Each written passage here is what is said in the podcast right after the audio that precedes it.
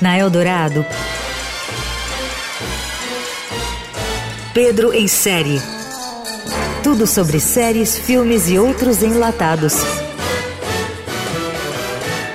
Com Pedro Venceslau. In our minds, the police, even the President of the United States, had no authority over us.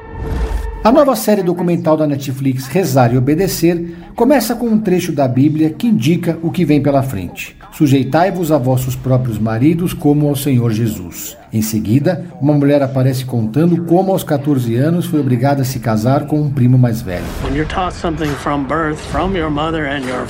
Fica claro que a produção conta uma história real pesada que revela como a religião pode ser usada para manipular, explorar e subjugar as pessoas, em especial as mulheres. Em rezar e obedecer, somos apresentados à infame Igreja Fundamentalista de Jesus Cristo dos Santos dos Últimos Dias, com a sigla FLDS em inglês. Essa seita religiosa bizarra foi liderada por décadas por Rulon Jeffs e anos depois por seu filho Warren Jeffs.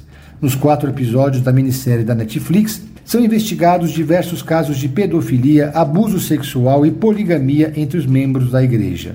O dogma da tal igreja pregava que quanto mais mulheres tivesse um homem, mais perto ele estaria do céu.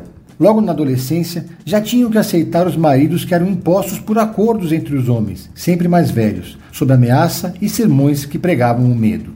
A Netflix apresenta imagens inéditas das comunidades da igreja nos Estados Unidos e traz depoimentos estarrecedores de mulheres que sobreviveram à seita. Uma das 20 esposas de Rulon Jeffs, fundador da seita, era Rebecca Wall, aos 19 anos, ela foi forçada a se casar com um homem que na época tinha 85 anos, como uma troca de favores para o seu pai, que pôde se casar então com a terceira esposa. Além de sofrer diversos abusos sexuais por anos, quando Rulon morreu aos 92 anos, Rebecca casou-se com Warren Jeffs, filho de Rulon. We love you. I love all of you. Rezar e Obedecer da Netflix é uma série que causa profunda indignação e revela o que há de pior no ser humano.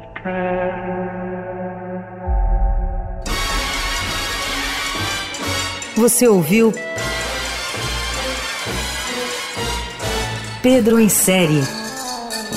Tudo sobre séries, filmes e outros enlatados com Pedro Venceslau.